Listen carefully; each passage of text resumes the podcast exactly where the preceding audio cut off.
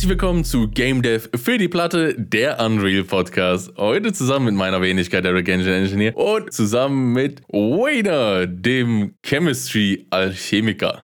Moin. Moin.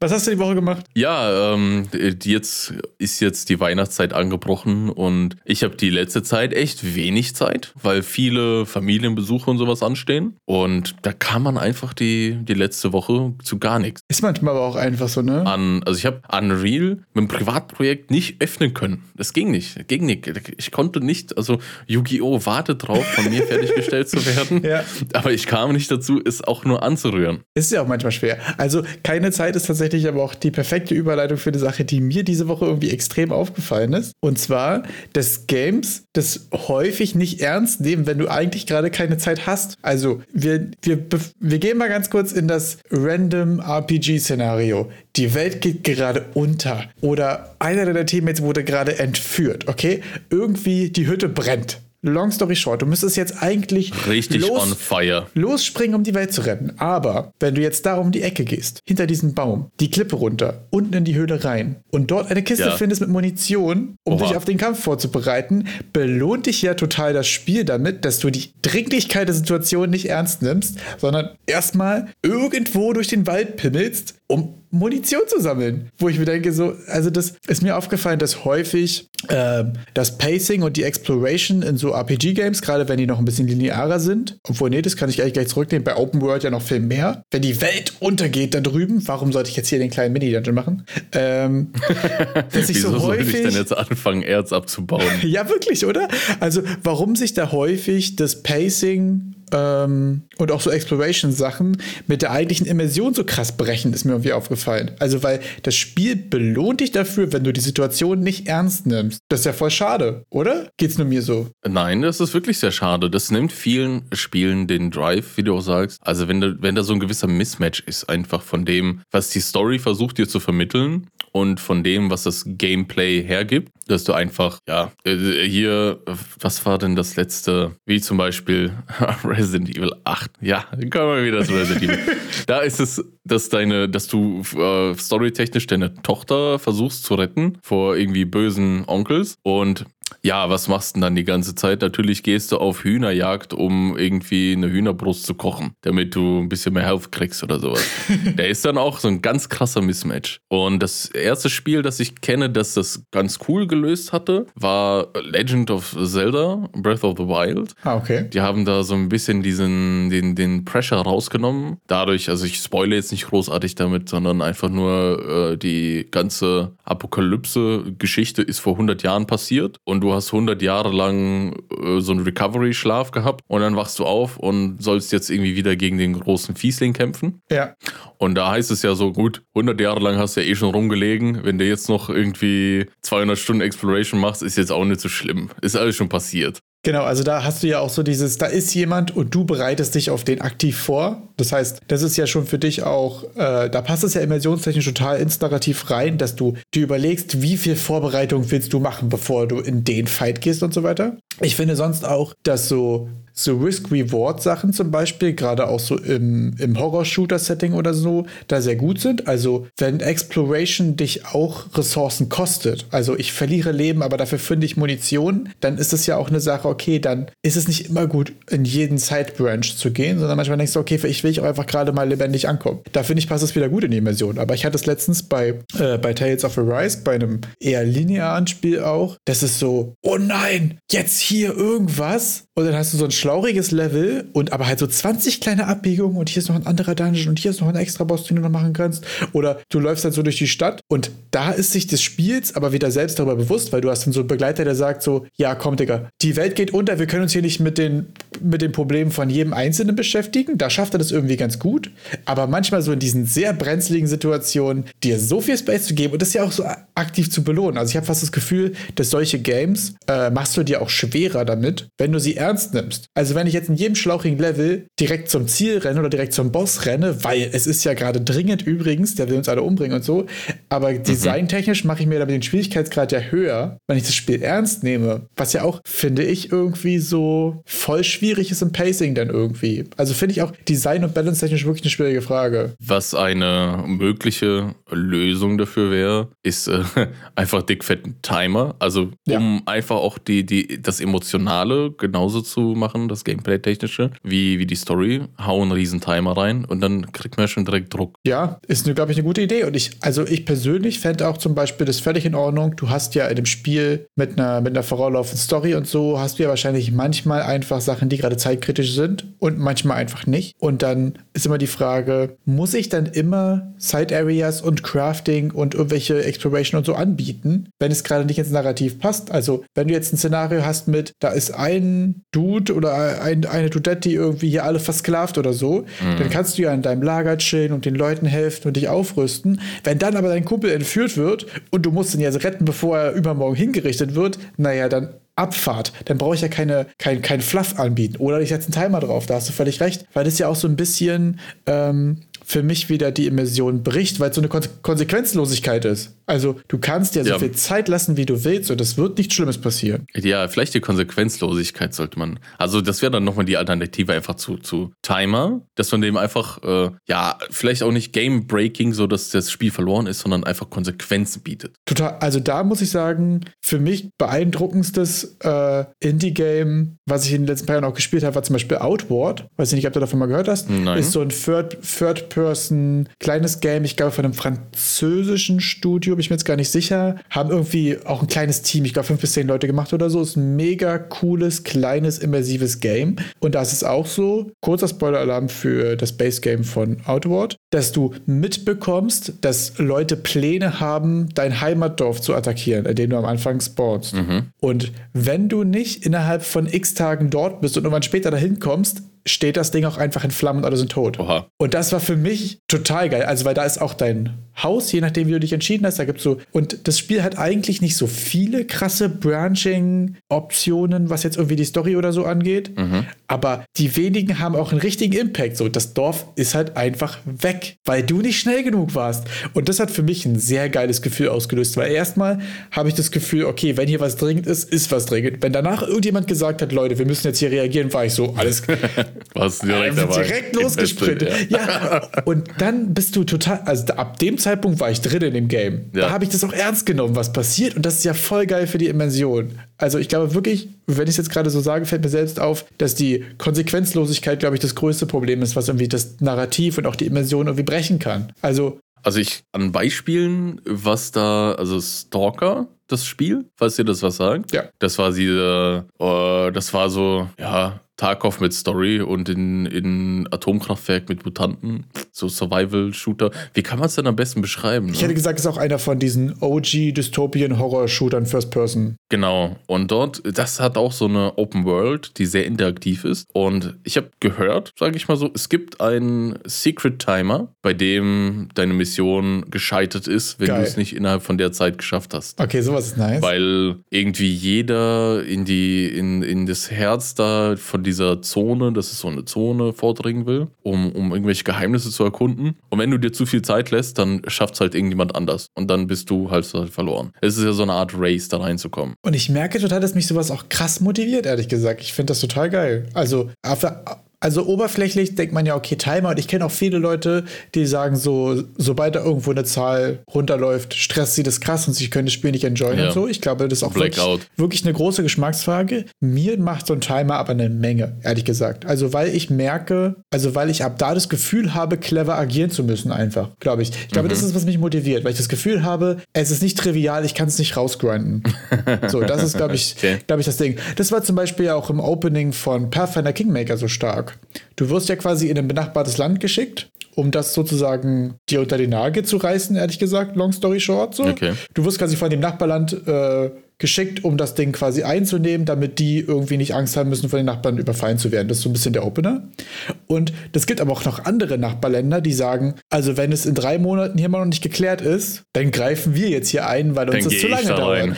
und dadurch hast du direkt einen Timer drauf und du weißt, okay, ich habe hier nur 90 Spieltage, ich weiß nicht mehr, wie viel es waren, x Spieltage Zeit, äh, hier den, den komischen Banditenlord irgendwas geil halt zu stürzen und das Ding für mich zu klären, weil sonst kommen die anderen und wischen wünschen mir jetzt hier noch rein. Ich weiß nicht, ob du es dann einfach verloren hast oder ob die dann kommen. Ich habe es nicht drauf ankommen lassen. Aber für mich, für, für die Immersion ist doch irgendwie geil, wenn das eben Konsequenzen hat. Das heißt, ich kann nicht hier meine Leute rausfarmen und bis Level 20 leveln und jeder ja. einzelne und so. Jeder Level 100. Mal, genau, man muss auch wirklich dadurch gucken, äh, auch in den Missionsstrukturen ist es so, da brennt irgendwo die Hütte und woanders brennt auch die Hütte und ich habe dieses, ich muss mich entscheiden, ich werde nicht beides schaffen. Finde ich voll cool, weil das erstens Immersion und zweitens auch Wiederspielwert bringt. Bei Outward zum Beispiel habe ich auch nochmal gezockt, habe das Dorf gerettet, hatte meine Hütte noch. Mhm. Und ähm, finde ich super stark. Ist natürlich auch, muss man dazu sagen, Entscheidungen, die auch wirklich Konsequenzen aufs Game haben, sind natürlich content-technisch einfach mehr Arbeit, die im Normalfall, wenn jemand das nur einmal durchspielt, bedeutet, du hast zwei Contents erstellt, wovon nur einer im Normalfall gespielt wird. Muss man immer gucken, ob man dafür die Zeit und die Ressourcen noch einfach hat. Es ist auch für den Spieler dann, also jetzt zum Beispiel, um zum, zum Stalker-Beispiel zu kommen, wenn du da so einen Hidden Timer hast, der einfach abläuft und du das nicht so konkret kommunizierst, dann kann das auch sehr, sehr, sehr frustrierend sein, dass du das auf einmal ja. verlierst oder das aus dem Nichts kommt. Was auch ein Persona 5 hat zum Beispiel auch ein Zeitsystem, nenne ich es mal. Dadurch, dass sich das Spiel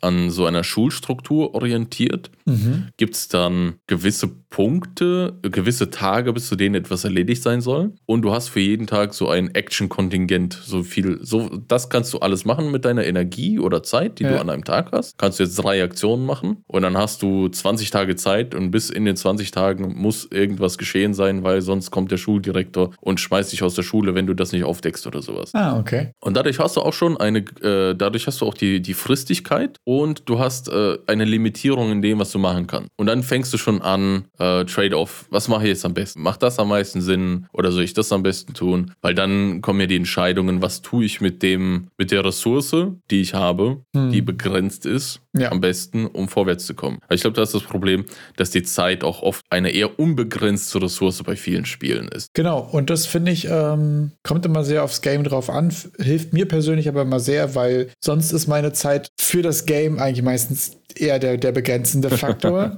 und irgendwie habe ich das Gefühl, das bringt immer, weiß ich nicht, bei mir führt es immer zu 100% dazu, dass ich Spiele bewusster spiele und mich genauer entscheide. Sobald ich das Gefühl habe, dass Entscheidungen egal sind, da habe ich mich ja letzte Woche auch drüber aufgeregt mit dem Schein von, von, von der Wahl irgendwie so mit, willst du die Welt retten? Nö, vielleicht nächste Woche.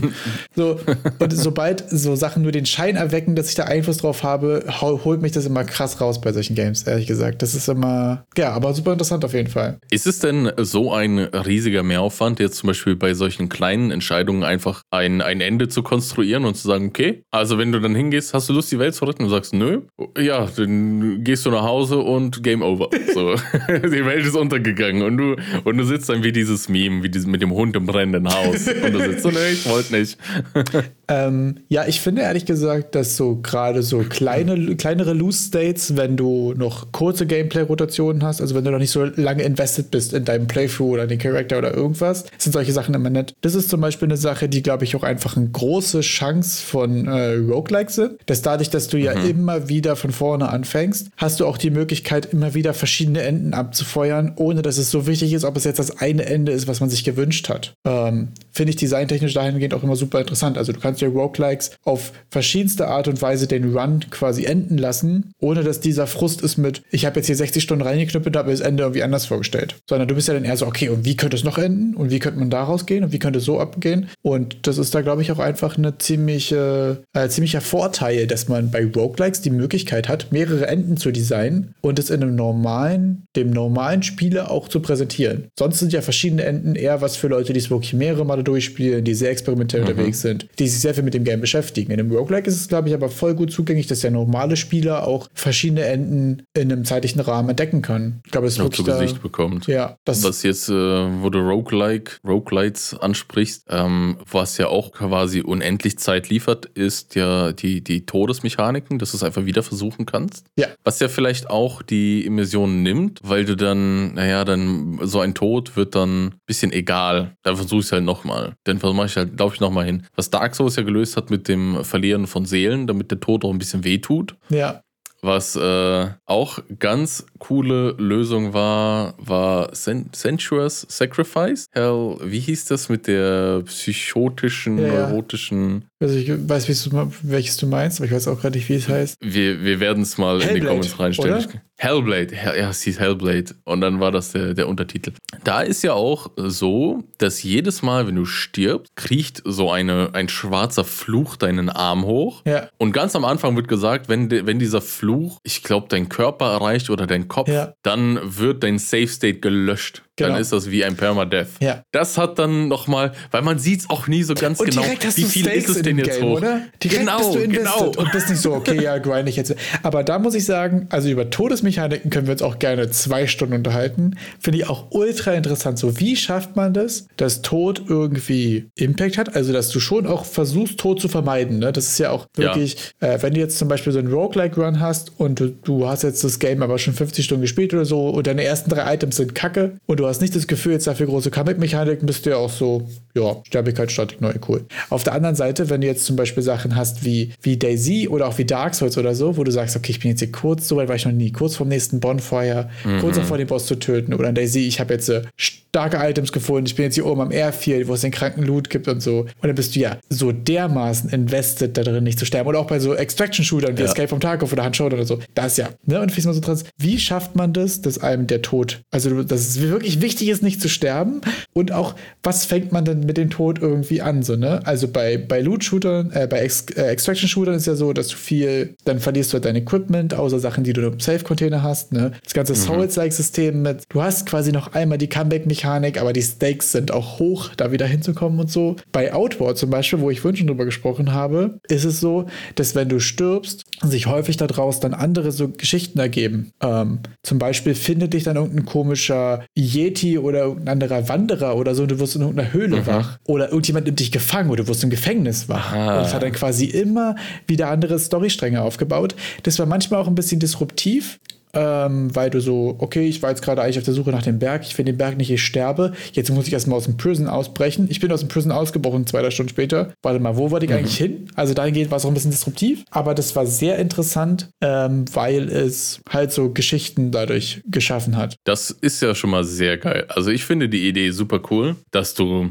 nicht wirklich tot, tot bist und nicht wieder vom, von irgendeinem Checkpoint anfängst, sondern dass embraced wird und einfach irgendwie weiter die Geschichte spannt. Wenn man das dann kombiniert mit irgendeiner Dringlichkeitsmechanik. Das war dann wirklich hart. Du, das ist ja dann schon sehr cool. Ja. Dass du dann weißt, scheiße, jetzt bin ich im Gefängnis, ich muss hier ASAP raus. Ja weil sonst brennt mir meine Bude da ab, weil ich habe gehört, die wollten es angreifen. Und dann hast du erstmal dieses, vielleicht wäre es auch ganz interessant, zu, nicht zu wissen, wie lange du schon im Gefängnis bist, um dann noch diesen, ist es schon zu spät? Ist es nicht zu spät? Das wie, weißt du ja ne? die ganze Zeit nicht. Also du hast ja auch keinen Timer, du weißt nur, dass die Banditen vorm anzugreifen und so. Und das war für mich zum Beispiel auch eine der immersivsten Geschichten, die ich hatte. Und da muss man zu sagen, die Grafik ist nicht so krass, das Steuerung ist ein bisschen clunky und so, aber dieses Game macht designtechnisch so viele Sachen richtig, weil ich war in meinem zweiten Durchlauf dabei, meine Stadt davor zu bewahren, äh, davor zu bewahren, wieder äh, abzufackeln. Hab unterwegs aber einen Cave gefunden, wo ich ja im ersten Playthrough war und wo ich weiß, ich habe eine richtig geile Waffe gefunden. Bin da reingegangen,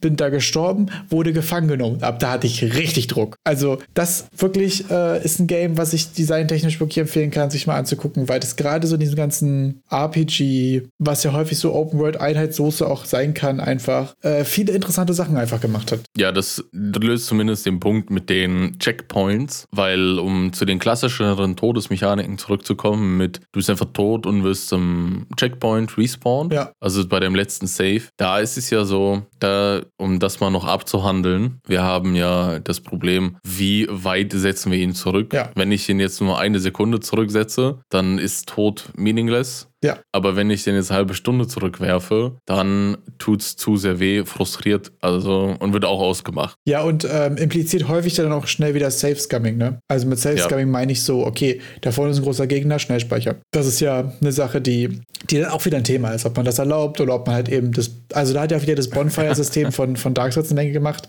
Ist wirklich auch ein krasses Rabbit Hole über Todesmechaniken zu sprechen. Äh, würde mich an der Stelle fast mal interessieren, wenn ihr jetzt, jetzt gerade hört, was ist eu eure Favorite äh, Todesmechanik? Oder wo sagt ihr, das, das sind Sachen, die, die waren irgendwie abgefahren oder die waren irgendwie neu und irgendwie anders? So hieß mir zum Beispiel ein Outward. Und äh, was sind vielleicht auch die schlimmsten Sachen? Ich hatte zum Beispiel in Tales of the Rise, wenn du, äh, wenn du stirbst, bist du danach halt einfach mit 0 HP und total zer zerfrackt quasi dann wieder in der Open World und läufst einfach nach Hause und rastest. Okay. Und das, das, das große Vieh, was du eigentlich besiegen wolltest, ist nicht weg. Du hast nichts verloren, sondern du hast halt einfach die Bürde bekommen, dass du jetzt einmal zur Stadt laufen musst und rasten. So. Das fand ich irgendwie ein bisschen, bisschen lame. mau. Ja, ja, auf der anderen Seite, dann noch mal eine halbe Stunde laufen, noch mal eine Cutscene gucken und noch mal drei Viecher weggrinden, willst halt irgendwie auch nicht. Von daher würde mich auch immer interessieren, was sind da eure, eure Favorites und so. Mein least Favorite ist äh, mit Forager, dieses Spiel, wo du da so ein bisschen Ressourcen sammelst und so. Hat auch so seine Idle-Mechaniken. Und dort ist es so, du fängst auch an, irgendwann gegen Monster zu kämpfen. Und wenn du stirbst, wirst du einfach zu deinem deinem letzten Save Point zurückgesetzt und das Spiel verteilt alle zwei Sekunden Save Point. Das heißt, Tod war komplett meaningless. Hm. Ich bin da drauf gegangen, gestorben, ach egal, habe ich einfach wieder gestartet. Quasi ja Ich habe auch nichts einfach. verloren. Einfach gebrute Force. Das war, das war wie das, dieses Save Scumming mit, ich mache immer nach einem Schlag mache ein Save, es war ein Treffer. Und so hat es sich dann schon fast angefühlt, weil ich konnte wirklich so spielen, dass ich einen Schlag mache, paar Schritte weggehe, äh, hat es automatisch gespeichert, dann konntest du wieder reingehen. Und dann dann. Ist auch wieder Konsequenzlosigkeit, die die Immersion bricht, ne? Ja. Also wir hören raus, Konsequenzen machen Spaß. Wirklich, oder? Also fällt mir jetzt gerade auf. Und ich meine, das ist ja auch genau das. Du willst ja, dass die Sachen, die du machst, was bedeuten. Ja. Sowohl im Positiven als auch im Negativen. Und ich glaube, das ist eben, also es ist ja genauso, wenn du, wenn du jetzt rein grindest und du wirst nicht stärker, ist es ja genauso konsequenzlos und fühlt sich kacke an. Wenn du dich dumm anstellst, stirbst und du hast keinen Nachteil davon, ist genauso konsequenzlos. Und deswegen ist es so, dass du quasi für den Tod gepunished wirst, ist irgendwie dann auch schon wichtig. Oder ist irgendwie was zur Folge hat. Oder dass du einfach Angst hast, dass du gepunished wirst um ja, nochmal genau Hellblade genau rauszukramen. Ey, ich weiß gar nicht, ob, du, ob es, wie oft man, also ich glaube, ich bin auch sehr oft bei dem Spiel gestorben und wurde nicht gewiped, aber ich hatte jedes Mal ein Eierzwirbeln, dass es passiert. ne? jedes Mal geht einem die Pumpe, das kann ich mir vorstellen. Ja, finde ich auch so cool. Es ist eine. Ähm Vielleicht wird es auch nie passieren. Vielleicht war es einfach nur eine leere Drohung, aber ich wollte es nicht herausfinden. Ja. ja, vor allem, im Endeffekt ist es ja auch nur, du hast x Leben. Ja. Tatsächlich. Ist ja so ein ganz klassisches Arcade-Ding, so du hast x Leben. Aber du weißt nicht, wie viele.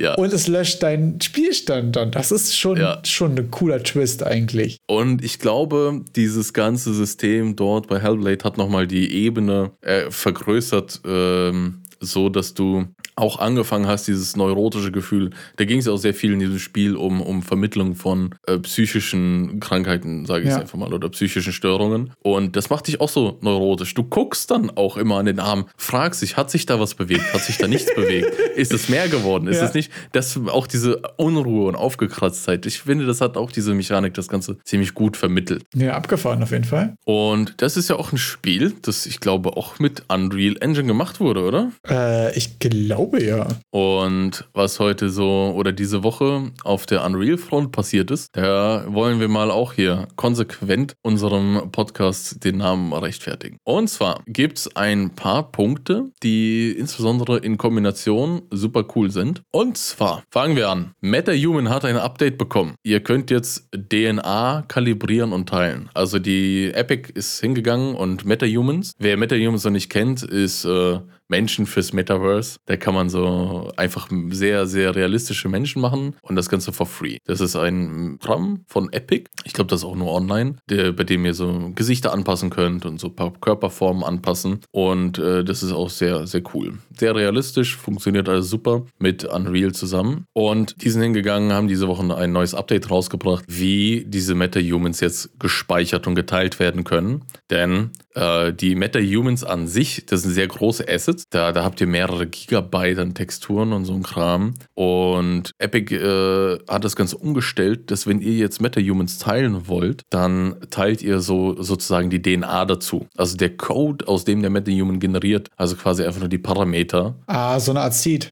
genau, so ein Seed, den, den du teilen kannst, ähm, der viel kleiner ist als das Asset natürlich selber. Also das, ich weiß jetzt nicht, wie groß der Seed ist, aber ja, auf jeden Fall wird es keine Gigabyte sein. Was mit diesem Seed jetzt auch passiert, passieren kann, ist, dass der äh, mit, mit den ganzen Source-Control-Systemen jetzt harmoniert, weil es kein, kein klassisches Binary-Asset mehr ist, sondern einfach ein DNA-Code, mhm. der auch gemerged werden kann oder sonstiges, wo man auch Vergleiche ziehen kann. Also, so wie ich verstanden habe, ich habe noch nicht in diesen DNA-Code reingesehen, aber der soll auch sprechender sein. Also, dass dann eher einzelne Settings da auch stehen und dass man das auch vielleicht vergleichen kann. Dann wurde diese ganze DNA-Geschichte auch zugänglicher gemacht in Form, vorher war es so, ein, so eine Blackbox und jetzt haben sie es geöffnet und wir können diese DNA-Calibration auch durch APIs ansprechen mit Python und C++.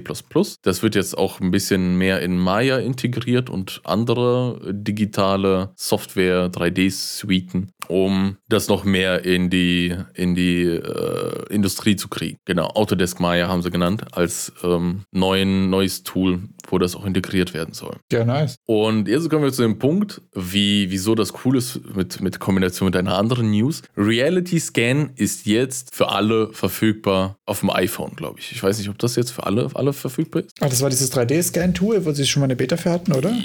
Ja, genau. Da, wo die eine Closed Beta hatten. Und jetzt kann das jeder Dulli, ich glaube iOS. Ja. iOS brauchst du. Jeder, jeder Dulli mit dem iPhone runterladen oder Dulina. Und wir können das, ich habe es mir runtergeladen.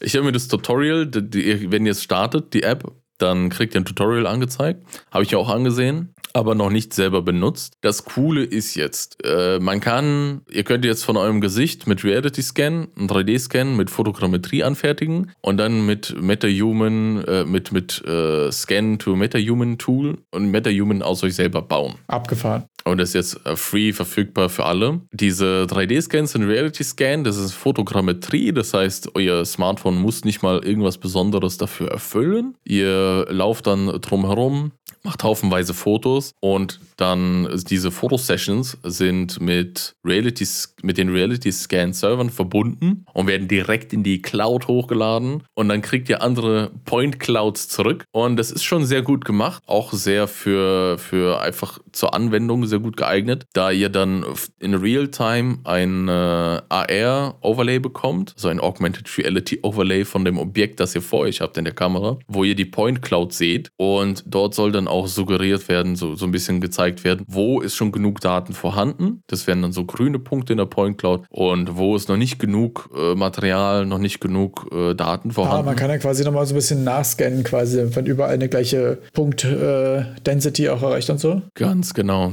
wo, wo einfach noch mehr, mehr benötigt wird, wo die Cloud sagt, nee, da brauchen wir mehr. Es äh, sieht zumindest super easy aus, klingt super cool. Die Modelle könnt ihr direkt auf Sketchfab hochladen. Ja, Face-Scan machen und MetaHuman draus machen. Ich glaube, ich werde es mal die Woche probieren, mich zu scannen und dann sagen, Erik MetaHuman draus zu machen. Ja, also ich möchte nicht zu viel versprechen, aber diese Woche werde ich es mal angehen, weil jetzt das Reality Scan ist echt ganz, ganz frisch. Ja, nice. Klingt auf jeden Fall ziemlich cool. Dann kommen wir zum Donnerstag-Stream. Der äh, ging über Vertical Third, was ein Gameplay-Framework ist. Das äh, sagt mir irgendwie gar nichts. Ist auch sehr, sehr ja, was sagt mir, hat mir auch nichts gesagt. Und nachdem ich mal reingeschaut habe, sage ich mal, ja, okay, wer es braucht.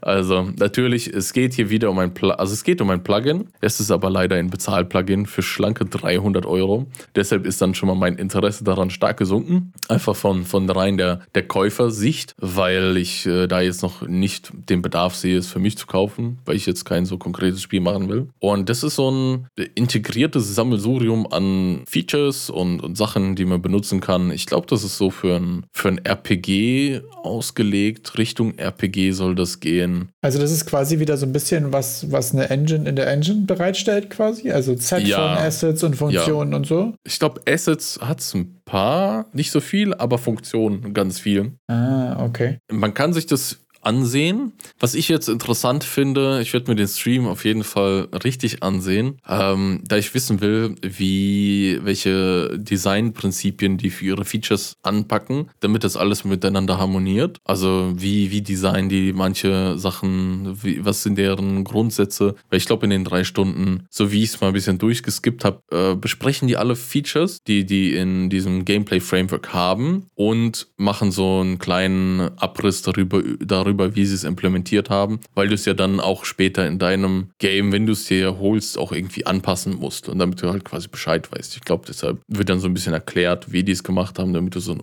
Überblick hast. Finde ich ehrlich gesagt interessant, weil ich das Gefühl habe, es gibt gerade viele so, ähm, so Bausätze für Games, sag ich jetzt mal. Es gibt ja auch zum Beispiel mhm. im Epic Game Store gerade dieses RPG in a Box oder so heißt es, glaube ich, ne? Was ja auch so ein kleines ja. äh, Game-Building-Framework ist. Könnt ihr euch übrigens jetzt gerade noch im, im im normal, normalen Epic Store quasi diese Woche, glaube ich, noch äh, for free mal saven, wenn ihr Bock drauf habt. Ich habe mir noch nicht weiter angeguckt, aber ich finde es interessant, die gibt es gerade irgendwie sehr viel.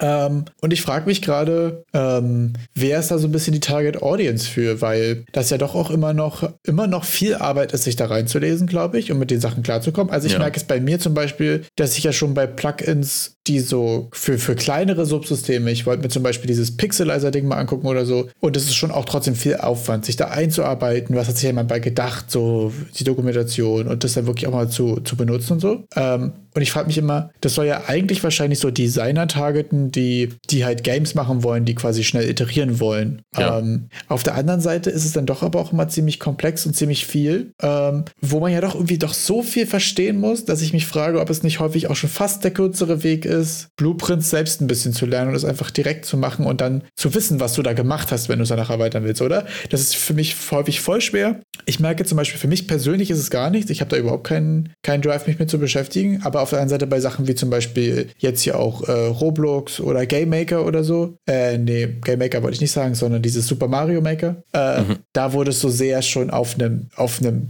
relativ konkreten Game Loop basiert und darüber iterieren quasi als, als Sandbox anbietet, äh, als Baukasten, funktioniert einfach gut. Habe ich irgendwie eine, eine, eine indifferenzierte Meinung zu? Weiß ich nicht. Was hältst du davon? Ich glaube auch, dass dieses äh, Vertical Third ist auch, was du, ich glaube, das Wichtigste ist, was du sagtest, gerade mit dem, die Game Loop ist schon eher festgelegt und dann baust du drum herum. Also ich glaube, diese ganzen Frameworks, die bieten dir schon äh, Anpassungen, schon Flexibilität, aber es ist schon viel mehr vorgelegt, weil Unreal war ja eine Zeit lang auch verschrien als, das ist ja eine Game Engine nur für Ego-Shooter, weil die halt so gut dafür geeignet war, weil viele Tools dafür ausgelegt sind. Ja. Jetzt äh, baut es sich langsam um für, für, für Third-Person-Games also allein, weil wir immer erstmal Third-Person-Tablet aufmachen, bevor wir uns Gedanken machen, was für ein Spiel machen wir überhaupt. Ich bekenne mich schuldig dahingehend, ja. Und ich glaube, es ist immer so eine Frage mit, wo will ich hin? Wie fange ich am besten an? Wie viel ist schon da? Weil wenn ich jetzt komplett andere Spiele machen möchte, das sehe ich jetzt gerade bei meinem Yu-Gi-Oh! Game, das ist jetzt ein, ein, ein Spiel, für das Unreal jetzt nicht unbedingt ausgelegt ist, sage ich es mal so. Also es ist nicht, dass es unmöglich ist, was damit zu machen, aber jetzt man an man ist jetzt bei Unreal nicht mit dem Gedanken dran gegangen, dass du irgendwas so turn-based machst. Also du meinst, du hast quasi kein Template, auf das du aufbauen kannst oder so, sondern du bist quasi vom Scratch kein, unterwegs. Kein Template, keine Funktionen, die das irgendwie managen, also nichts, was äh, Unreal ist sehr, sehr gut für Real-Time-Games, die so für so Action-Games, wo immer, wo ich immer Input habe, wo ich immer am Drücker bin, wo ich immer was machen kann, wo ich meinen Charakter habe. Aber sowas wie so ein Kartenspiel, so wie ich mir das bei Yu-Gi-Oh! vorstelle, bei den Forbidden Memories, bei dem alten, dass ich was mache, dann switcht es, dann macht der Gegner was und dann mache ich wieder was. Und äh, in der Zeit, wo der Gegner was macht, habe ich auch gar keine Kontrolle darüber. Dafür ist es nicht inhärent ausgelegt. Es ist ja nicht unmöglich, aber es ist halt nicht, da muss ich mir halt ganz viel Zeug selber machen. Das ist, glaube ich, aber auch eigentlich voll wertvoll. Ne? Also ich merke es zum Beispiel ja. daran, dass ich in, in meinem Unity Progress bisher quasi Gut, keine, da musst du eh alles selber machen. Ich glaube, es gibt mittlerweile auch echt viele Templates ja. für alles. Es gibt ja einen Third-Person-Controller, einen First-Person-Controller und so solche Sachen gibt es alles. Habe ich bis jetzt aber quasi nicht benutzt, sondern die Sachen, die ich gemacht habe, habe ich irgendwie auch vom Scratch gemacht und das ist gerade irgendwie für mich total interessant in der Journey irgendwie da das wirklich als das Framework zu benutzen, was es ist und nicht immer quasi einen Ausgangspunkt zu haben und dann über Modifikation zu arbeiten, sondern mal wirklich so grüne Wiese, ich habe jetzt hier einen Cube eingefügt und der Cube kriegt jetzt eine, mhm. ein Skript drauf. Ein Wobble, ja. ein Verweis auf deinen, äh, auf deinen Shared Content mit dem Super Cube Wobble.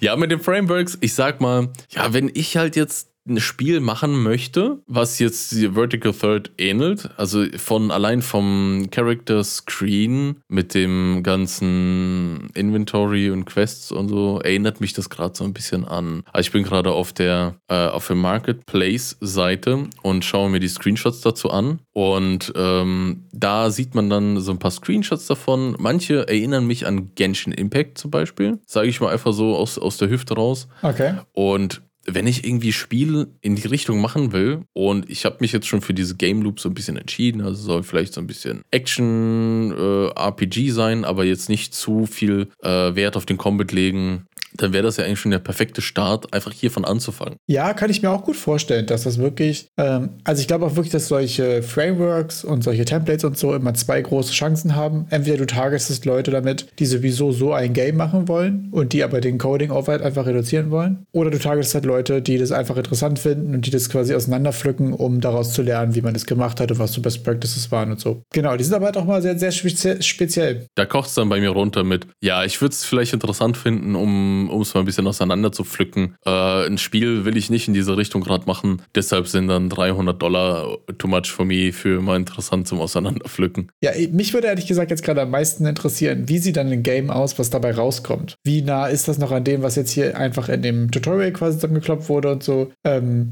also wer hat irgendwie die 300 Dollar, um sich das Ding zu holen und dann aber auch den Drive, das wirklich zu lernen und richtig anzuwenden und damit ein Game rauszubringen? So, das ist für mich immer die, die interessante Frage. So, wie viele Games werden damit tatsächlich released? Also es ist ja auch nicht, dass das der Maßstab ist, der jetzt angelegt werden muss, sondern aber das ist das, was mich am meisten interessiert, weißt du? Das fände ich super interessant ja. äh, zu beobachten, wie sich das entwickelt. Also wenn ich mir das auch anschaue, die haben eine, ein, ein, eine YouTube-Page und wenn ich mir dort ein bisschen deren Videos ansehe, hat es so vom, vom Gameplay ein bisschen sieht es für mich aus wie World of Warcraft oder so. Es ist schon sehr genau das. Ja, ne? Es ist schon, also jetzt vom Character Screen war ich bei Genshin Impact, aber vom, vom Gameplay, wie die Gegner angegriffen werden, der, mit dem Magic Casting, hat es halt sehr was von WoW. Und dann sage ich, ja, okay, wenn du halt so ein WoW-like machen willst, dann go for it. Total. Also da würde ich es auch so ehrlich gesagt total sehen. Ich glaube auch, dass, solch, dass solche Templates und Frameworks zum Beispiel kleinen, äh, kleinen Teams quasi große Projekte auf jeden Fall enablen können. Und ich glaube ehrlich gesagt, dass du das Ding hier auch locker WoW wie Template hättest nennen können. Ja. Ähm, ich ich, ich spreche es mal einfach aus, weil sie es wahrscheinlich rechtlich nicht dürfen.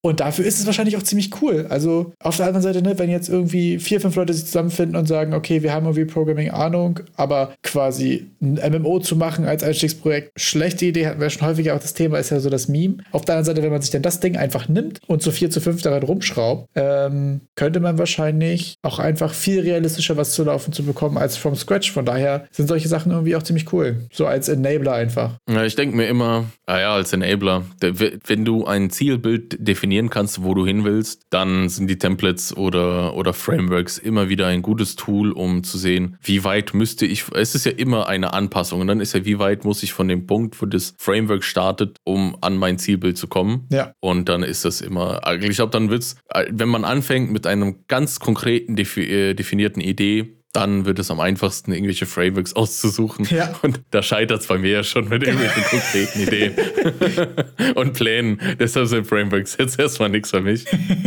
Siehst du, wo wir so viel über Frameworks gesprochen haben, hast du gerade noch eine Unreal News? Wenn nicht, hätte ich nämlich noch einen Content mitgebracht. Damit beenden wir auch die Unreal News. Ja, wir haben jetzt super viel über Frameworks gesprochen und da muss ich die ganze Zeit denken an die letzte Folge von der Game Dev Podcast, die ich gehört habe. Das ist, glaube ich, Folge 61, 62, 61. Ich habe jetzt mal nachgeguckt. Folge 61. Und zwar war da jemand, auch super lange Folge gewesen. Ich glaube, die haben irgendwie drei Stunden getalkt oder so, keine Ahnung. Ähm, war auf jeden Fall abgefahren. Und ähm, da hat jemand ein Spiel gemacht, so ein, so ein Final Fantasy Tactics äh, Game in die Richtung ungefähr. Mhm. Der zum Beispiel meinte, dass er so von diesen ganzen Frameworks und Engines und so gar nicht so viel hält, sondern eigentlich so alles unter Kontrolle haben will und es so richtig, so richtig so richtig selbst gemacht hat einfach alles. Ja. Also total ja. abgefahrene Geschichte. Ich weiß nicht, ob du die Folge schon gehört hattest. Ja, das war der, der auch äh, OpenGL-Profi ist und so. Also der so dieser Graphics-Dude ist. Größten, größt, größten Respekt für, für diese zwei Leute, die dieses Projekt machen. Mega abgefahren.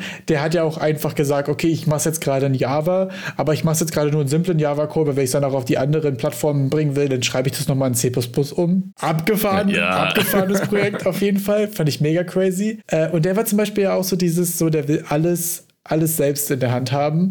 Also diese Podcast-Folge kann ich übrigens auch nur wärmstens empfehlen. Äh, total interessanter Typ, total cool, was er gemacht hat, irgendwie auch abgefahren. Also auch, dass ich, würde ich niemals so machen, sag ich, wie es ist. Also ich finde, Nee, ich, nee, den, ich auch nicht. die Komfortzone von so einer Engine mag ich schon sehr und dass ich nur bei den Sachen reindiven will, äh, die, wo ich dann irgendwie mehr irgendwas brauche oder so. Aber der hat ja auch immer wieder gesagt, und das fand ich auch voll cool, äh, dass er auch immer wieder gesagt hat, so, ja, er macht das aber auch alles, weil es ihm halt Bock macht. Ja. So dass wirklich so vom Scratch so richtig Ja. direkt auf der Hardware quasi irgendwie gefühlt ähm, so selbst zu machen, fand ich mega cool. Und der hat aber auch, äh, hört euch auf jeden Fall die Folge an, das war mega abgefahren. Der hat so ein paar Sachen gemacht, die auf jeden Fall in meiner Kategorie witzige, hacky Geschichten irgendwie, die man teilen muss, auf jeden Fall ganz weit vorne mit dabei sind, weil der hat ja jetzt keine Engines und so weiter und dementsprechend äh, muss man ja auch einfach kreative Lösungen finden für Sachen.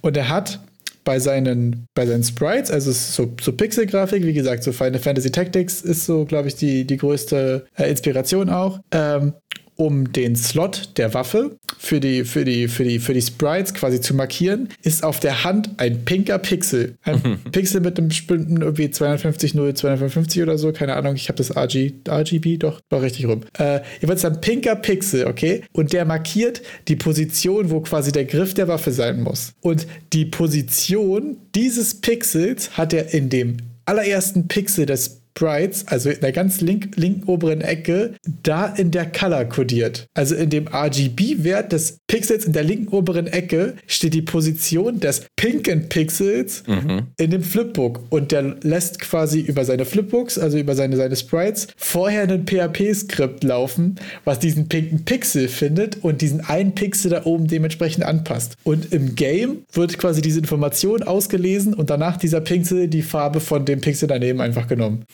Es ist verrückt. Abgefahren, oder? Also finde ich, Ja. finde ich eine saugeile Idee und finde ich einfach ultra funny gemacht. Also, oder? Also, wenn ich mir das vorstelle, das ist auf jeden Fall ultra der Aufwand. Oh mein Gott, wenn ich mir dann vorstelle, irgendwelche Daten einlesen, Formate mich rumquälen. Na, aber eigentlich um ist es ja- Pixel Zu finden. Also es ist ja genauso verrückt wie dann auch wieder simpel so. Und dann am Ende des Tages Ja. schreibst du dir ein PHP-Skript, was diesen Pixel umbenennt. Auf, der, auf deiner Game-Seite liest du Ja. diesen Pixel aus und packst da die Waffe hin. Und dein, Ja. dein Artist macht da einfach einen pinken Pixel hin. So. Das ist ja dann irgendwie Ja. auch ein, geiler Workflow. Auch wenn es so So um, um, um fünf Ecken ist das so Also gemacht. es also ja, es ist ja. ja. sowohl ultra verrückt als auch ultra simpel und dann irgendwie, weiß ich nicht, fand ich einfach eine sauwitzige Geschichte. Also hört euch auf jeden Fall diese Podcast-Folge an, war mega funny auf jeden Fall. Auf jeden Fall hatte der auch gesagt, mit den, dass viele Probleme oder manche Bugs auf die er stößt, wo er dann sagt, ja, gut, bei einer anderen Engine wäre das halt alles jetzt schon gelöst und ich muss mich jetzt drum kümmern. Ja. Das sind ja auch dann die Nachteile, die nennt er auch. Ich glaube, man muss echt auch Bock haben, sowas zu schreiben. Na klar. Und er ist ja auch ein Dude, der hat auch den Skill dafür. Der ist ja schon seit, Jahr, seit Jahrzehnten, macht er ja äh, die ganzen Grafikschulungen und alles. Ja. Dass, man, dass er es auch wirklich kann. Also ich glaube, er ist an einem Punkt, wo man sich das vielleicht erlauben kann, Dinge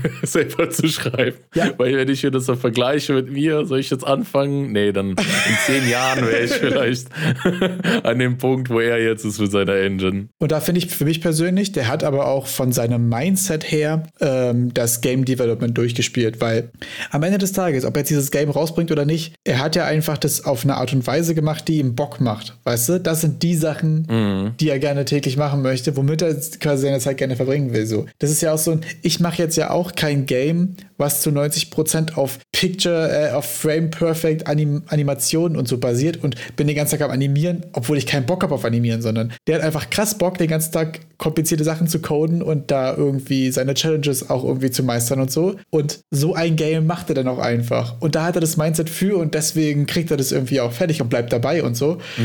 Und das finde ich total stark, dass er irgendwie da äh, auch die richtige Erwartung an diesem Progress hat, weißt du? Weil manchmal hat man auch das Problem so, okay, ich will jetzt ein Cinematic Game machen, aber ich habe keinen Bock, mich mit Licht und Post-Process zu beschäftigen. So, das passt ja dann nicht, nicht, nicht zusammen, sondern du musst ja auch bei dem Game, was du machen willst, wissen, was das für den Weg dorthin bedeutet und wissen, ob es das ist, was du gerne machen möchtest. Besonders, wenn es ein Hobby ist und eigentlich Spaß machen soll, aber auch, wenn es darum geht, dass es Business ist und fertig werden soll, zum Beispiel. Ja, Und ja, mit dem Licht hast du auch ein paar Sachen angesprochen und auch mit dem Design und Pixeln. Und da würde ich mal gleich doch reingrätschen und das Humble Bundle nochmal erwähnen, das gerade für Blender äh, auf Humble verfügbar ist. Learn to Create Game Art im Blender 2022 und witzig, dass du auch gerade sagtest, mit Dingen fertig kriegen, denn in dem Bundle gibt es auch noch einen kleinen Kurs, der nennt sich Finish It Kurs. Den habe ich auch gesehen, ja. Wie Artists das Ganze fertig kriegen, also nicht nur Game,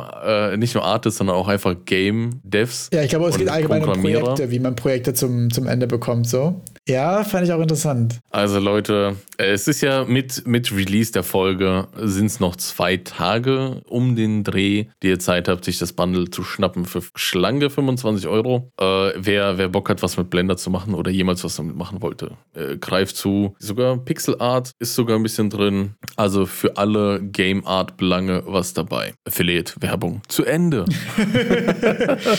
ja, finde ich mega stark. Und äh, was ich auf jeden Fall bei der Podcast-Folge noch, äh, noch mal erwähnen wollte, was ich auch super interessant fand, ist, wie er, äh, wie er Turn-Based AI gemacht hat. Da okay. kann ich es auch nur grob abreißen, haben sie wirklich auch eine ganze Weile drüber gesprochen und ich kann nur sagen, hört euch die Folge an, das war mega interesting. Weil er hat nämlich quasi gemacht, dass dein, dass das gegnerische Team ein, ein Ziel hat. Mhm. Es geht zum Beispiel darum, gerade einfach free for all alle umzubringen oder ein Objekt zu beschützen, eine Person zu beschützen, eine bestimmte Person zu töten oder so. Es gibt quasi so ein, ein Teamziel und dann gibt es abhängig von den Jobs, also von den Klassen der, der Characters, dann verschiedene Ansätze, dieses Ziel zu verfolgen. Ein Healer zum Beispiel, der jetzt aber gerade als globales Ziel hat, irgendwas zu töten oder Teammates zu heilen oder Debuffs zu entfernen oder Debuffs bei den anderen hinzuzufügen oder so. Und ähm, das dass das dadurch so ein sich multiplizierende äh, Möglichkeitsspektrum einfach ist, weil du quasi ein globales mhm. Ziel hast und jeder der Characters hat verschiedene Möglichkeiten, dieses Ziel zu verfolgen. Und die Strategie des Teams kann sich dann auch nochmal quasi ja von Runde zu Runde ändern. Wenn der, den du verteidigen wolltest, gestorben ist, dann haben wir natürlich ein neues Teamziel und so. Und das fand ich einen super coolen, interessanten Ansatz für, für Variety einfach in AI-Behavior. Und dadurch mit der Variety und dem Talk hast du dann noch ein paar neue Sachen mitnehmen können, wie zum Beispiel für Mother Mountain. Nee, aber Ach so. das wäre zum Beispiel ja Game-Genre technisch dann auch was, wo genau diese AI-Sachen äh, genau richtig wären. Also das ist ja auch, äh, wäre ja auch Turn-Based Combat und das ist eine sehr gute Überleitung zu der Auswertung von unserem Game Design Dokument Duell. GDDD Game Design Document Duell. Wer sich jetzt fragt, was ist Mother Mountain? Wieso wurde das erwähnt? Mother Mountain ist Waders Einreichung zum Game Design Document Duell. und das war auch so eine Turn-Based Idee, ne? Genau, ja. Das war ja auch so Turn-Based, Grid-Based mit der, mit der zusätzlichen Zeitdruck, die Lawine kommt oder der Sturm kommt, Komponente quasi. Ähm, genau, also wenn ihr das jetzt gerade zum ersten Mal hört, dann seid ihr zu spät, um mit abzustimmen. Ihr könnt euch trotzdem die äh, Games and Documents natürlich noch angucken, wenn ihr Bock habt. Äh, und ich würde mich an der Stelle auf jeden Fall erstmal für die Bewertungen bedanken. Äh, ziemlich cool, dass da doch auch einige mitgemacht haben. Äh, ziemlich cool, dass auch einige für mich abgestimmt haben. ähm, nee, genau, auf jeden Fall ja. erstmal, erstmal danke fürs Teilnehmen. Mega cool. Äh, wir haben jetzt hier auch eine Liste von allen Leuten, die äh, mit abgestimmt haben und Erik wird quasi jetzt hier live on stage, sodass ihr euch danach Recording anhören könnt, äh, auslosen, wer einen 10 Euro Steam-Gutschein gewinnt. Wir machen, wir, wir vergrößern mal die Spannungskurve. Oha. Vielleicht werden wir einfach erstmal über die Ergebnisse sprechen der Game Design Dokument Abstimmungen. Okay. Äh, wir können ja zwischen uns beiden verkünden, dass du der Sieger bist. Du hast, äh, bei dir wollten echt viel mehr Leute das Spiel spielen als bei mir. Was ich daran interessant finde, ist, dass ich nur gewinne, weil wir gesagt haben, wir zählen die Summe der Stimmen und nicht, wir zählen die gewonnenen Kategorien. Ah. Weil, würden wir über gewonnene Kategorien sprechen, hättest du gewonnen. Weil Ach, du sowohl das ist für die eine, Story. eine Ebene, die ich nicht äh, im Blick hatte, aber ja. Tatsächlich nicht? Okay, also wir können äh, ja mal kurz auswerten. Also bei der Story hast du gewonnen mit 5 zu 4 und bei den Mechaniken hast du auch nochmal gewonnen, 5 zu 4. War auf jeden Fall super knapp. Nur habe ich bei Games, die ich tatsächlich spielen möchte, mit 2 zu 7 irgendwie abgeräumt. Scheinbar hätte ich aber auch ehrlich gesagt nicht gedacht, Ja. haben die Leute keine, doch nicht so doll Lust, andere Leute zu mobben. Weil ich persönlich hätte mehr Bock gehabt, das zu spielen. Sag ich dir, wie es ist. Oder? Also, Ich kann mir auch vorstellen, dass vielleicht äh, das, der, dein Game zugänglicher ist. Also vielleicht, dass Leute auch nicht so Bock haben auf äh, so ein JRPG-mäßiges, das so langatmig ist. Und auf jeden Fall habe ich auch mehr verstanden, was bei dir passiert, als bei mir selber. Das beruhigt mich ein bisschen, weil das hatte ich nämlich auch gesagt, weil ich auch das Gefühl hatte, bei dir wäre, war mir jetzt das Minute-to-Minute-Gameplay nicht so hundertprozentig klar. Genau, genau. Das war Aber nicht so das ist ja auch ausgefallen. das Schwierigste irgendwie in einem Game Design Dokument irgendwie rüberzubringen, finde ich. Also, wie bringt man ohne einen Prototype das Gameplay rüber? Ist, glaube ich, ja auch eine Frage, die wirklich schwer, schwer zu lösen ist so. Das ist, äh, ja, die, die äh, das Mobbing-Framework wäre ja auch Novelty. Das müsste man einfach den Leuten zeigen. Einfach spielen lassen. Ja, ich glaube, man würde auch wirklich viel mit Artstyle und mit dummen Jokes und so dann einfach auch überzeugen, klar. Aber wir haben ja uns, uns äh, dazu verein, äh, verständigt, dass wir einfach die, die Stimmen zählen. Und da hast du gewonnen mit zwölf Stimmen für dich und neun für mich.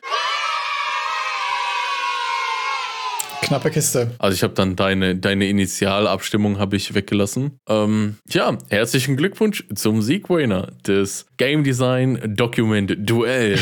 und auch du bekommst einen 10 Euro Steam-Gutschein. Für dich ein mir. 10 Euro Gutschein und für dich ein 10 Euro Gutschein. Äh, Ja, aber jetzt musst du aufhören. Jetzt musst du aufhören. Das ist Ach, für dich sind aber zwei, ist- Ja, sind nur zwei. Es sind tatsächlich genau zwei. Und wer alles abgestimmt hat, darf man das jetzt eigentlich aus datenschutzrechtlichen Gründen, darf ich die Discord-Namen nennen? Äh, Ich habe keine Ahnung. Ich hätte jetzt gesagt, wir nennen einfach den Sieger, die Siegerin, damit sich die dann bei uns, die, der sich bei uns melden kann. Ja, wir bräuchten dann nämlich deinen Steam-Account. Damit wir im Zweifelsfall nur von einer Person verklagt werden und nicht von mehr, hätte ich, hätte ich gesagt, nennen wir nur den Sieger der Einfachheit halber. Das nächste Mal müsst ihr so einen kleinen Paragraphen einbauen mit, wenn du jetzt hier abstimmst, stimmst du den AGBs zu und so Shit. Hiermit verkaufst du deine, deine Seele an Epic Games. So, insgesamt, vielleicht machen wir mal ein paar, Rahmendaten, haben sieben Leute abgestimmt. Das heißt, es gibt eine Gewinnchance von knapp 15%. Leute, bei was für ein Gewinnspiel habt ihr mitgemacht, wo 15% die Gewinnchance ist? Das ist ja quasi Viel einmal, einmal abstimmen, hat man ja schon 1,50 verdient im E Schnitt. ehrlich Also, gesagt, jetzt schon fast peinlich, nicht zu gewinnen, aber Tja, erstmal direkt, direkt die Leute gefrontet. So, macht, so machen den Leuten auch Gewinnspiele Spaß oder erstmal die, die Leute Direkt. fronten, die gleich nichts gewinnen. ja, Leute, Com Community Management kann ich, was soll ich sagen? So, und jetzt, ich bin auf random.org. Mein Finger nähert sich der Maus, um eine Zahl zufällig zwischen 1 und 7 zu generieren. Und 3, 2, 1. Bupp. Gewonnen hat Nummer 1. Und Nummer 1 ist Hashtag. Nice. Hashtag herzlichen Glückwunsch zu deinem Steam-Gutschein. das ist irgendwie echt unbefriedigend, dass es einfach bei der 1 gelandet ist. Aber so ist es nun mal mit der. So ist Zufall. mit, der, mit dem Zufall. Tatsächlich finde ich, dass manchmal, wenn so Zufall so richtig, so richtig bad ist, aber auch befriedigend, wenn man sich denkt, okay, da ist keine Mechanik hinter, die dieses dumme Ergebnis verhindert, oder? Wenn du eine Ja. random Playlist hast von 500 Liedern und manchmal kommt einfach zweimal dasselbe hintereinander, dann bist du so, okay, das ist wirklich random. Hier bekomme ich, was mir versprochen wurde. Das, das ist die Sache bei Zufall. Zufall ist manchmal auch einfach scheiße. Ja, richtig. Deswegen muss man ja auch bei Game-Mechaniken äh, Zufall mal gucken, dass man auch immer äh, so Easy Outs hat quasi, ne? Ich weiß, dass Ja. bei Dota zum Beispiel, ku- kurzer Ausflug in die Vergangenheit, bei Dota 2 ist es so, dass es einen Helden gibt, wo wenn du attackiert wirst, hast du eine 17-prozentige Chance, dass eine Axt um dich rumfliegt und alles rundherum damaged. Und das wurde irgendwann mal auf Pseudo-Random umgestellt, sodass du, wenn es dreimal schon nicht geklappt hat, wird die Chance irgendwann größer, weil es doch zu random war. Manchmal kam es dreimal hintereinander und dann eine halbe Stunde nicht. Und das war immer übel frustrating und deswegen wurde da quasi so ein Pseudo-Rating immer eingeführt. Jedes Mal, wenn es geprockt ist, war danach die Chance wieder ein bisschen niedriger, beziehungsweise dann war es, glaube ich, einfach die Base-Chance.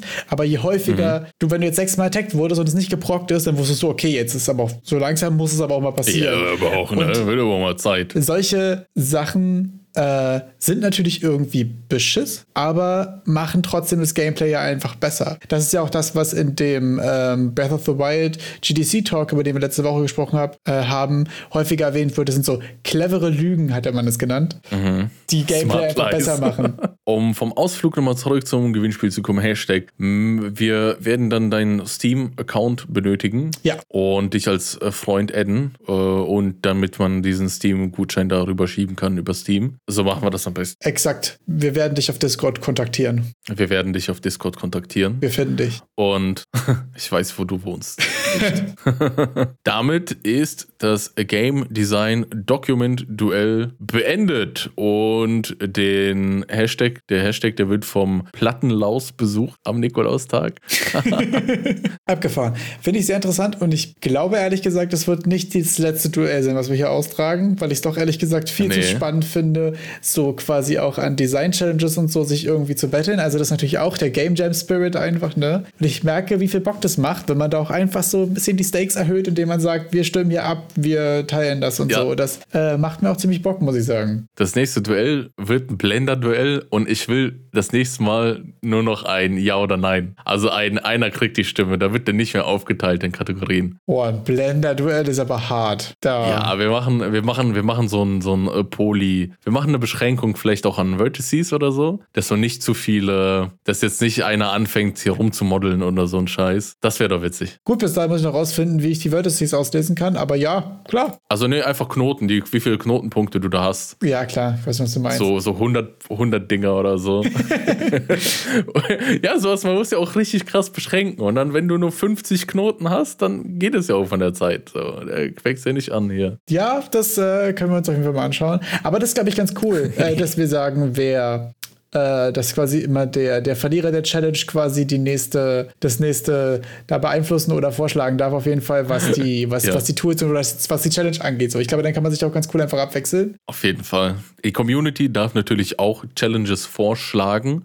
Richtig gute Idee. Gerne Vorschläge. Klar, wir nehmen alles entgegen. Vorschläge, ihr könnt immer, man kann alles sagen. Mal gucken, ob wir was auch machen. oder das aber abwenden. Aber Vorschläge nehmen wir sehr gerne entgegen. Ja, auf jeden Fall. Ähm, ich habe auch letzte Woche noch was anderes ziemlich abgefahrenes gehört und ich würde ja an der Stelle nochmal einen Podcast empfehlen. Den habe ich jetzt noch nicht zu Ende gehört, deswegen kann ich jetzt keine alle Angaben ohne Gewähr. Äh, und zwar ja. habe ich den Lex Friedman Podcast mit John Carmack angefangen mir anzuhören. Und ja, da muss also man sagen, konkret die Folge. Wie bitte? Oder hat der auch, meinst du dann den, den Podcast an sich oder nur konkret die Folge? Er ist eine konkrete Folge. Gut. Ist quasi auch so ein Interviewformat, ja. wo jedes Mal jemand anders ist und so. Okay. Das ist total interessant. Also der spricht auch sehr viel über, über Good Enough Software und über ähm, dass man sich sehr häufig dabei bewusst sein muss, was man jetzt alles machen könnte und was man jetzt aber gerade machen sollte, was gerade so Overengineering, Overplanning und so und solche Sachen angeht. Ich fand es aber auch einfach interessant, weil der irgendwie auch, ja, halt einfach eine Legende irgendwie im, im Game Dev, in der Game Dev Bubble so ist und auch einfach, also der ist auch ein krasser Workaholic. Da muss ich auch sagen, stimme ich auch nicht mit allem überein, was so, was so, so ein paar Aussagen angeht. Also zum Beispiel auch einfach so casual nebenbei gedroppt, dass eine 40-Stunden-Woche ja quasi ein Part-Time-Job ist, was ich abgefahren finde.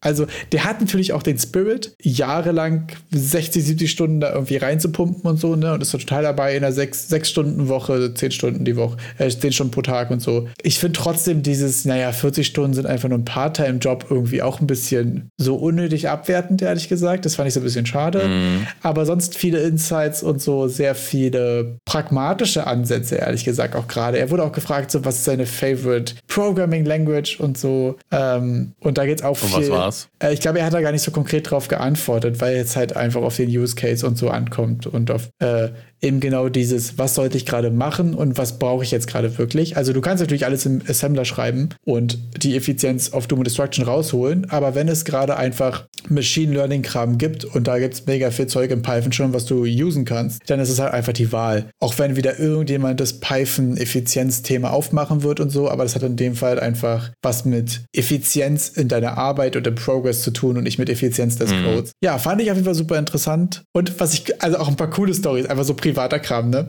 Äh, er meinte, äh, er wurde auch gefragt, so, wie ist das jetzt auf einmal reich zu sein und so, ne? Und er meinte so, being rich meant to get as much pizza, comic books and video games as I wanted.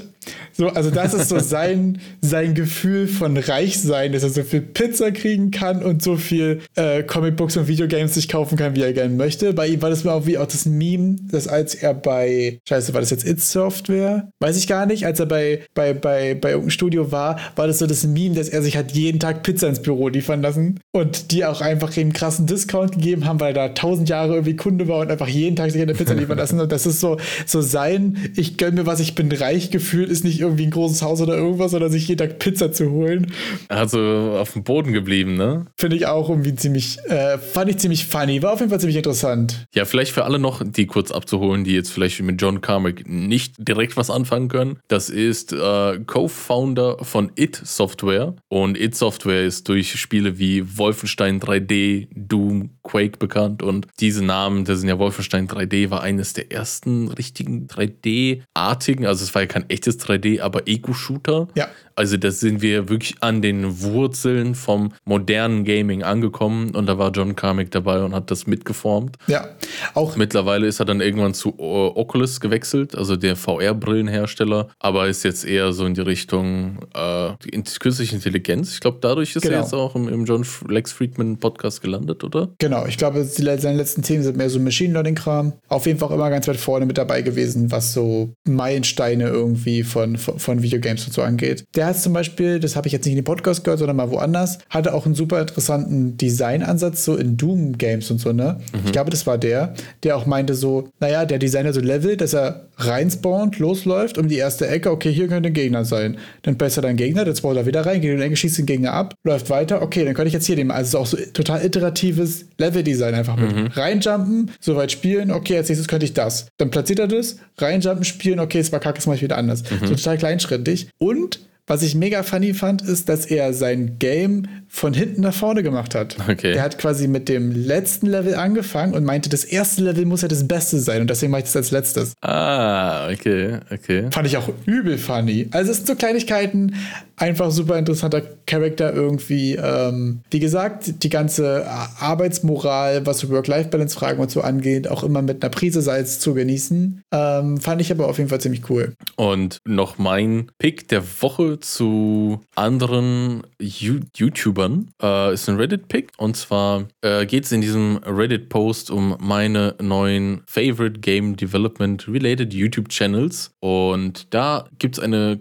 kleine Zusammenfassung, eine kleine Liste, neun äh, YouTube-Channels, bei denen es Game Dev geht. Und der Poster I Love Nintendo, also I Love Nintendo 0 oder ich glaube I Love Nintendo kann man ruhig so sagen. Der ist seit vier Jahren am Games machen und der hat da ein paar Channels aufgeschrieben, wie zum Beispiel GMTK, kennt man, Game Makers Toolkit. Aber äh, Sebastian Lagur kennt man vielleicht auch noch, das, den kenne ich, aber die anderen kannte ich jetzt eigentlich nicht, außer Azerola. Äh, ich kannte noch den vorletzten, wo ich mich jetzt nicht traue, das auszusprechen. Äh, Ake Gigmo, okay, Ace Gigmo. Weil, weil die Person auch häufiger auf Twitch streamt und ähm, da ziemlich coole Sachen macht, so von. Ähm Ach so, okay, ich habe jetzt den Namen, konnte ich nichts anfangen, das ist die Freya-Ding. Genau, Genau, die äh, streamt auch häufiger auf Twitch und erklärt dann irgendwie Lurbs und so ein Kram. Das war irgendwie ziemlich cool. Da bin ich häufiger mal random vorbei äh, gestruggelt. Und gerade wenn man so halt gerade so Lurping und hier äh, Splines und so ein Kram. Bisschen äh, Mathe-Scheiß nennen wir es doch einfach mal genau, so. Genau, da macht sie super viel Content zu.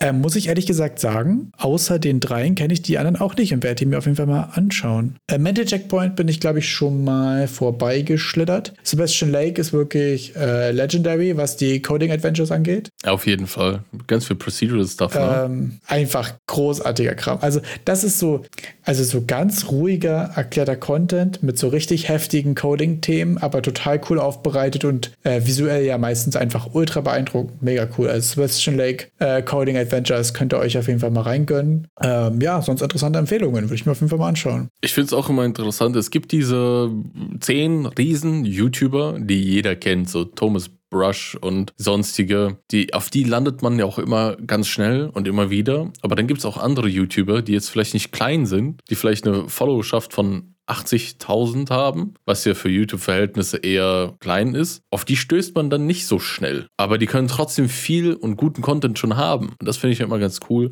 mal wieder ein paar andere zu finden. Ja, auf jeden Fall. Bei Mental Checkpoint zum Beispiel, die haben auch noch ein bisschen was gemacht zu ihrem Game hier, Move or Die, was so ein, so ein Four-Player-Party-Game ist. Was ich zum Beispiel sehr interessant fand, ist, äh, bei der mal erzählt hatte, dass die viel auf so Messen und so weiter waren und die haben irgendwann einfach mal bei ihrer Game Booth quasi oben auch eine Kamera drüber gepackt und haben von nebenbei mal die Leute mit recorded und haben festgestellt, dass das das beste Promomaterial für Party-Games ist, wenn du so Leute hast, die das zusammenspielen und dabei Spaß haben. Und das sieht man auch bei denen zum Beispiel im Steam-Trailer, mhm. dass sie da super viel so Messe-Videos und so mit verwurstet haben und es halt einfach mega cool, so mega Bock macht, das zuzugucken, wie so die Game-Mechaniken vorstellen und siehst immer wieder Leute, die Spaß dabei haben und sich gegenseitig schubsen und sind so, nein, halt so, so Mario Kart-Feelings auch einfach, wenn es so Casual Party-Games sind. Und da sieht man wieder, wie man so total geilen Content hat, der so kleinen Mehrwert bringt, wenn man da einfach versteht, was, was die Kunden sind, quasi, also was die Target Audience. Genau, Target Audience, danke. Äh, was solche Sachen sind. Fand ich irgendwie auch eine mega coole kleine Idee einfach. Sehr cool, sehr cool. Ja, Mental Checkpoint kannte ich gar nicht. Äh, Habe ich jetzt auch ehrlich gesagt nur, als da jetzt Move or Die stand, auch äh, mich wieder daran erinnert, dass ich davon schon mal was gesehen hatte. Ja. Ähm, ist bei mir aber auch ehrlich gesagt so, dass man immer gucken muss. Ich habe momentan irgendwie so zwei, drei Kanäle, von denen ich wirklich alles gucke. Und sonst habe ich halt mhm. meistens so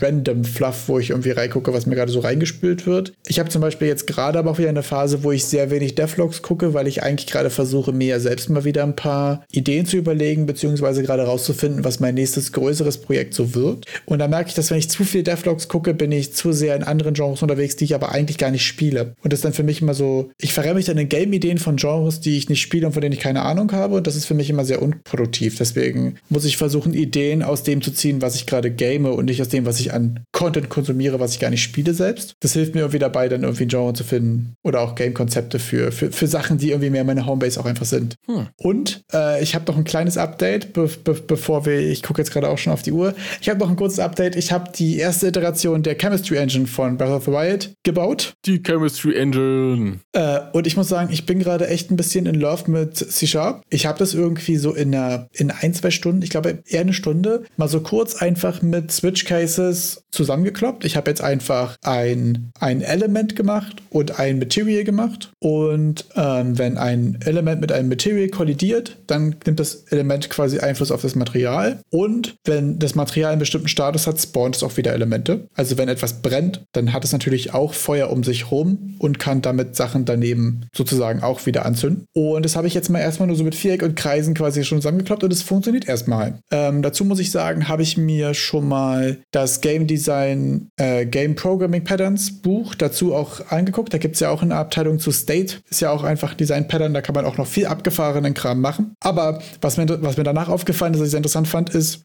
in dem Kapitel über State hat er auch erstmal das einfach mit Switch Cases zusammengebaut mhm. und hat danach dann quasi Object-Oriented coolen Kram drumherum gemacht und so und das dann weiter aufgebaut. Und das fand ich im Nachhinein voll interessant, weil das so merkt, dass ich da gerade auf dem richtigen Dampfer bin, weißt du? Ich habe es erstmal mit Switch Cases iteriert und da wieder ist es so ein geiles Gefühl, das quasi erst erst so frei Schnauze zu prototypen und sich dann Referenzen anzugucken und Ressourcen, wie man es irgendwie geiler machen kann und dann darüber iterieren. Da lernt man übertrieben viel. Das kann ich euch nur empfehlen. Genau, ich werde auf jeden Fall mal ein kleines GIF in den äh, Discord posten. Dann habt ihr jetzt äh, die Chance, innerhalb der nächsten Woche auch mal so ein bisschen in das Game Dev Pattern Buch reinzuschauen und äh, sich euch Gedanken zu machen, wie das Wayner gemacht hat. Nächste Woche, glaube ich, können wir noch bestimmt mehr über deine Chemistry Engine sehen und hören. Machen wir dann einen Chemistry Deep Dive? Yes. Ich werde auf jeden Fall noch ein paar States hinzufügen und dann werde ich als nächstes erstmal ein paar Placeholder-Partikeleffekte machen, um das Ganze ein bisschen besser zu visualisieren, um das auch ein bisschen besser teilen zu können. Und ähm, genau, dann ist schon fast die Frage, ob ich das quasi so stehen lasse oder ob ich sage, ich will das jetzt da technisch noch ein bisschen mehr übertreiben mit States und mit, ja, mit anderen Ansätzen einfach, die eventuell besser erweiterbar sind, aber natürlich auch mehr Arbeit. Aber dieses und weiteres werden wir in der nächsten Woche rausfinden. Ich würde mich für diese Woche mal verabschieden und überlasse die letzten Worte dir. Danke sehr für die letzten Worte. Die danklose Aufgabe ist zu tun. Undankbarste Aufgabe ever. Undankbarste Aufgabe. Aber da bei uns beiden die Chemie passt, werden wir jetzt hier einfach Schluss machen. Ciao. Ciao.